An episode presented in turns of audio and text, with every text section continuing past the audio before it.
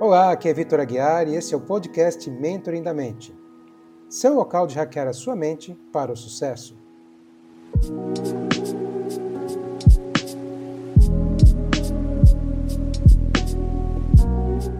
Olá pessoal, bem-vindo ao nosso podcast. E no episódio de hoje eu vou dividir com vocês os cinco últimos livros que eu li e que impactaram a minha vida. É muito bacana poder compartilhar esse conteúdo porque ler para mim é um grande prazer.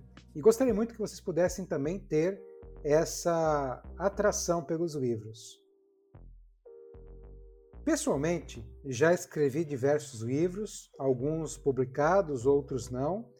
Participei de diversos outros, estes sim, todos publicados. Mas escrever e principalmente ler faz parte da minha vida. Então, como comentei há pouco, nesse podcast, nesse episódio, eu quero compartilhar com vocês os cinco últimos livros que eu li e que mais impactaram a minha vida.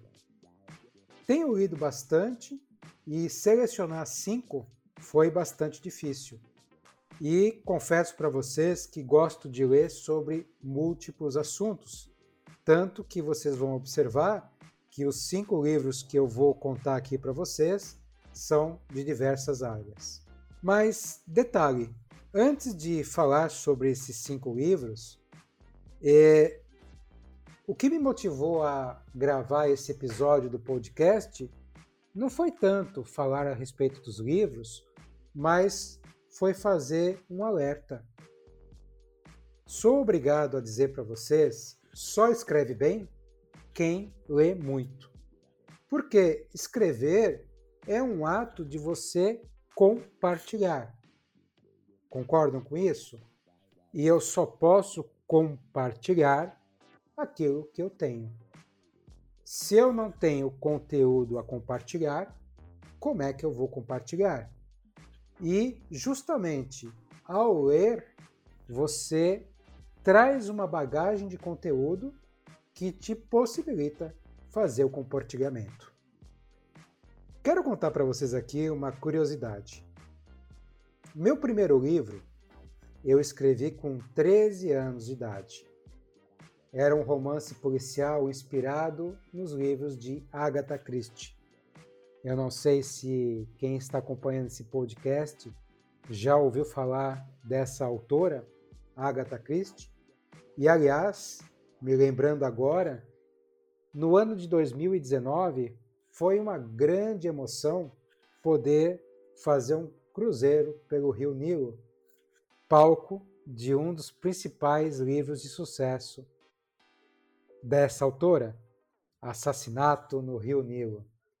Mas enfim, devorei quase todos os livros dessa escritora, assim como os de Júlio Verne e aquela famosa coleção Vagalume, que fez parte da minha infância. A Ilha Perdida, A Turma da Rua 15, O Escaravelho do Diabo, enfim, são gostosas lembranças. Mas voltando ao meu primeiro livro escrito, o tal romance policial, no fundo, no fundo, trata-se de mais ou menos umas 50 páginas datilografadas que meu pai, que já é falecido há três anos, cuidadosamente guardou.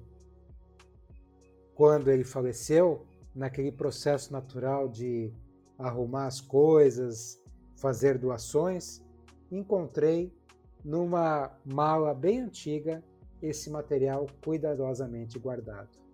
E eu nem sabia que estava lá. Mas enfim, foi uma lembrança muito bacana. Por isso que eu digo, para escrever bem, é necessário ler bastante. Porque você vai desenvolver com isso a capacidade de organizar as ideias. Obviamente, um bom texto tem sempre um começo, um desenvolvimento, que é o meio, e um fechamento.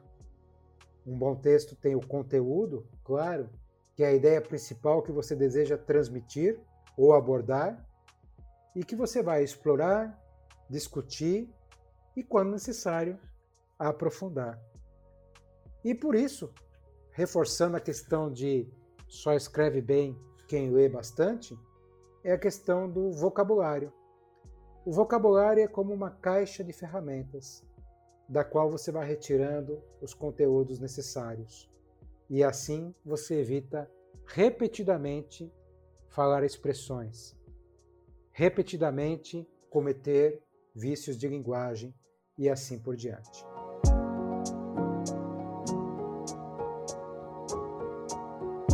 Bem, conforme prometido, eu vou compartilhar aqui os cinco últimos livros que eu li e que impactaram a minha vida.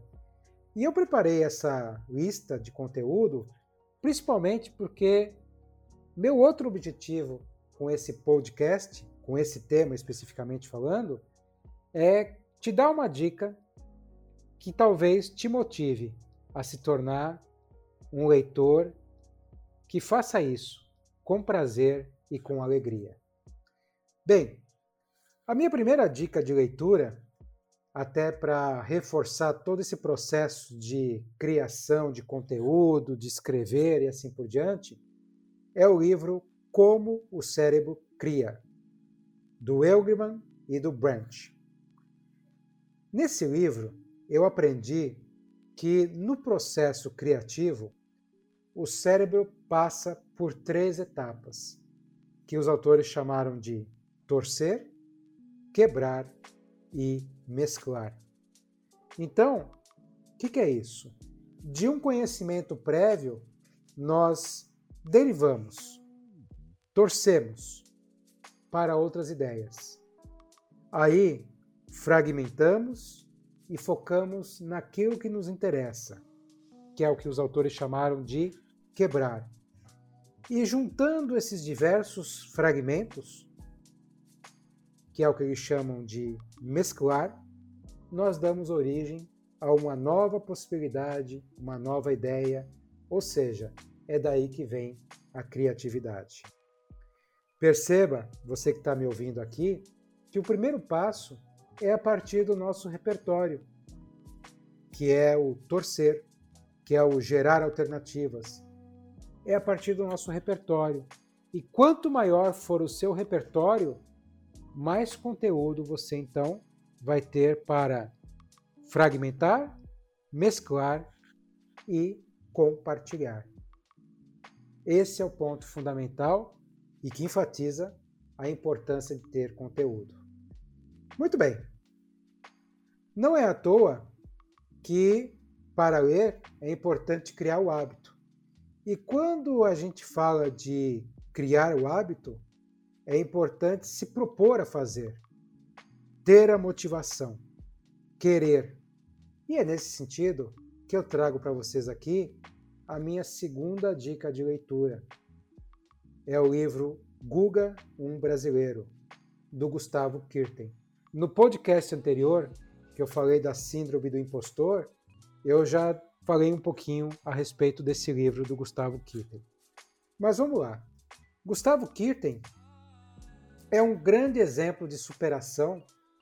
Esse esportista, que é a tônica do livro, ele narra nesta obra a sua trajetória, a sua história de vida, as suas conquistas e principalmente a sua superação. Olha, tenho que contar para vocês. Apesar de serem quase 300 páginas, eu devorei esse livro em uma semana apenas. Porque é uma história de superação tão marcante, tão bonita, e a forma como ele conta, ele vai contando uma partida e os bastidores da partida e a história de vida. Depois ele conta uma outra partida, a história de vida e os bastidores daquela partida, até chegar ao ápice da carreira dele, porque se você talvez não saiba, o Gustavo Kirten foi número um do ranking profissional de tênis, o único brasileiro a ter essa conquista, e foi por durante quase dois anos. Ou seja, é um grande vitorioso. E uma frase marcante desse livro é que ele fala assim: derrotas podem ser compreensíveis, às vezes inevitáveis, mas jamais aceitáveis.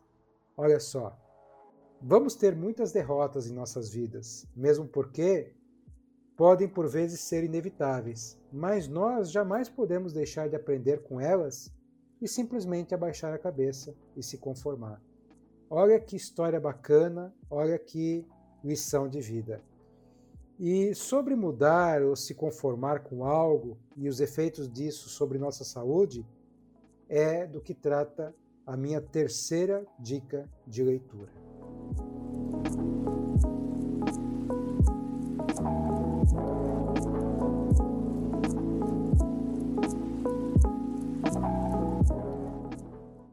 Deepak Chopra é um médico indiano radicado nos Estados Unidos, autor de inúmeras obras, mas selecionei aqui para indicar para vocês o seu livro A Cura Quântica. Particularmente, eu sou muito fã dessa obra, dentre os vários outros livros desse autor, e eu já li muitos, porque nesse livro A Cura Quântica, ele mostra para nós a importância do foco. Vou explicar para vocês. Logo no início, ele diz o seguinte: Você quebra a sua perna e você entende que é natural que o seu corpo regenere a sua perna e você fique bom. Mas o que você esquece é que para que isso aconteça, você imobiliza a sua perna e fica um bom tempo de repouso. Sem que você faça esses dois movimentos, o imobilizar a perna e ficar de repouso, e até fica meio estranho, né, eu falar faça esse movimento de imobilizar a perna, mas enfim, creio que vocês compreenderam. Mas sem que você então tome essas duas atitudes de ficar de repouso e ter a sua perna imobilizada, a regeneração vai ser impossível. Então, o que, que ele está mostrando para nós? Que tudo é possível para nós, principalmente no que ele está falando na área da saúde, desde que você tenha foco. Ter foco, concentrar sua energia é fundamental para você alcançar o resultado desejado. Agora, sempre que nós queremos alcançar algum resultado, o que nos atrapalha é o medo, não é verdade? Por vezes, nosso maior obstáculo em relação à mudança é o medo. Por conta disso, eu trago para vocês a minha quarta dica de leitura é o livro Mais Esperto que o Diabo, de Napoleão Hill. Falei há pouco do Deepak Chopra, mas Napoleão Hill é um outro autor que eu sou fã. Vou falar aqui para vocês do Mais Esperto que o Diabo, que é uma leitura mais simples, digamos assim, mas me dá uma vontade de falar também das 16 leis do triunfo. Mas quem sabe um podcast especificamente para falar sobre esse livro, porque merece uma atenção toda especial. Mas então, vamos nos concentrar no mais esperto que o diabo. Nesse livro, Napoleão Hill apresenta os três maiores medos do homem. São três medos que nos paralisam e nos impedem, sendo assim, de seguir em frente, que é o medo da doença, da pobreza e da morte. Por conta desses medos, nós limitamos nossas vidas de alguma forma e nos enquadramos em padrões que, hipoteticamente, nos garantem estarmos seguros. Seguros, porém, ainda com muito medo. Então, por exemplo, o medo da pobreza por vezes impede que você prospere, porque você não abre mão daquilo que você tem e talvez daquele pouco que você tem para tentar buscar algo maior, porque você fica com medo de perder aquele pouco que você tem. O medo da morte, por vezes, te impede de realizar coisas que você deseja, impede inclusive algumas pessoas que eu atendo nos processos de hipnoterapia, tanto presencialmente quanto pela internet, impede as pessoas de saírem de casa, por vezes, porque elas ficam com muito medo que alguma coisa possa acontecer. E nada melhor do que esse momento que nós estamos vivendo para falar do medo da doença. Vocês não têm noção de quantas pessoas eu tenho atendido no consultório que adoeceram pelo medo da doença, com muitos processos de ansiedade e depressão. Enfim, e assim nós vamos seguindo rumo ao final de mais um ano, no qual essa pandemia foi um prato cheio para reforçar nossos maiores medos. E aí eu quero te fazer uma provocação. Como lidar com esses medos? Pense. Um, sobre o que você tem realmente controle. Dois, o que lhe garante que amanhã você estará vivo? E três, quem verdadeiramente está no comando? Você, com a sua racionalidade, ou o seu piloto automático que tudo comanda? E é por isso que eu trago então a quinta e última dica de leitura, que é o livro Rápido ou Devagar, do Daniel Kahneman. Deixei esse livro por último por dois motivos. Primeiro, porque efetivamente essa é uma leitura um pouco mais pesada é um estilo de escrita onde ele traz muitos e muitos exemplos e por vezes acaba ficando um pouquinho cansativa essa leitura, mas porque também, apesar de ser um livro um pouco pesado, ele também é um livro que ele é um pouco técnico. Por esse motivo, por esses dois motivos, é que eu deixei essa indicação por último. Mas não poderia deixar de trazer esse livro, até porque tem uma curiosidade muito interessante. O Daniel Kahneman, ele é um psicólogo e ele ganhou o Prêmio Nobel de Economia com essa obra. Ora, o que, que um psicólogo está fazendo que ganha o Prêmio Nobel de Economia? É que nesse livro ele mostra como nós tomamos seguidamente decisões erradas principalmente porque a gente se deixa levar pelo que ele chama de Sistema 1. Vou explicar melhor. O autor conta que na nossa mente nós temos dois sistemas, o 1 e o 2. O 1 automático de respostas rápidas, que nós podemos chamar de inconsciente ou subconsciente, e o 2 de respostas mais lentas, porque nós pensamos, refletimos e tomamos então alguns direcionamentos, que é o que ele chama de nossa mente racional. Na maior parte do tempo, nós estamos sob efeito do sistema 1, respondendo tudo automaticamente. Quando precisamos, em muitos momentos da nossa vida, trabalharmos no sistema 2, ou seja, pensando e refletindo. Enfim, essa foi uma rápida e resumida visão da obra do Daniel Kahneman, esse israelense, e que ganhou esse prêmio Nobel de Economia em 2002, para ser mais exato com vocês. Enfim, minha gente, devo alertar para vocês que todos os cinco livros que apresentei nesse conteúdo, esse realmente é o de leitura mais complicada.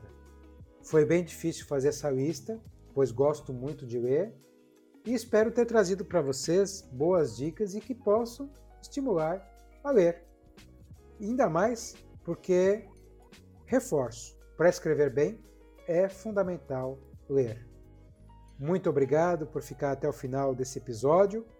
Gostaria muito de ouvir a sua opinião, suas dúvidas e principalmente as suas sugestões de temas que eu possa abordar em novos episódios. Um grande abraço e até a próxima.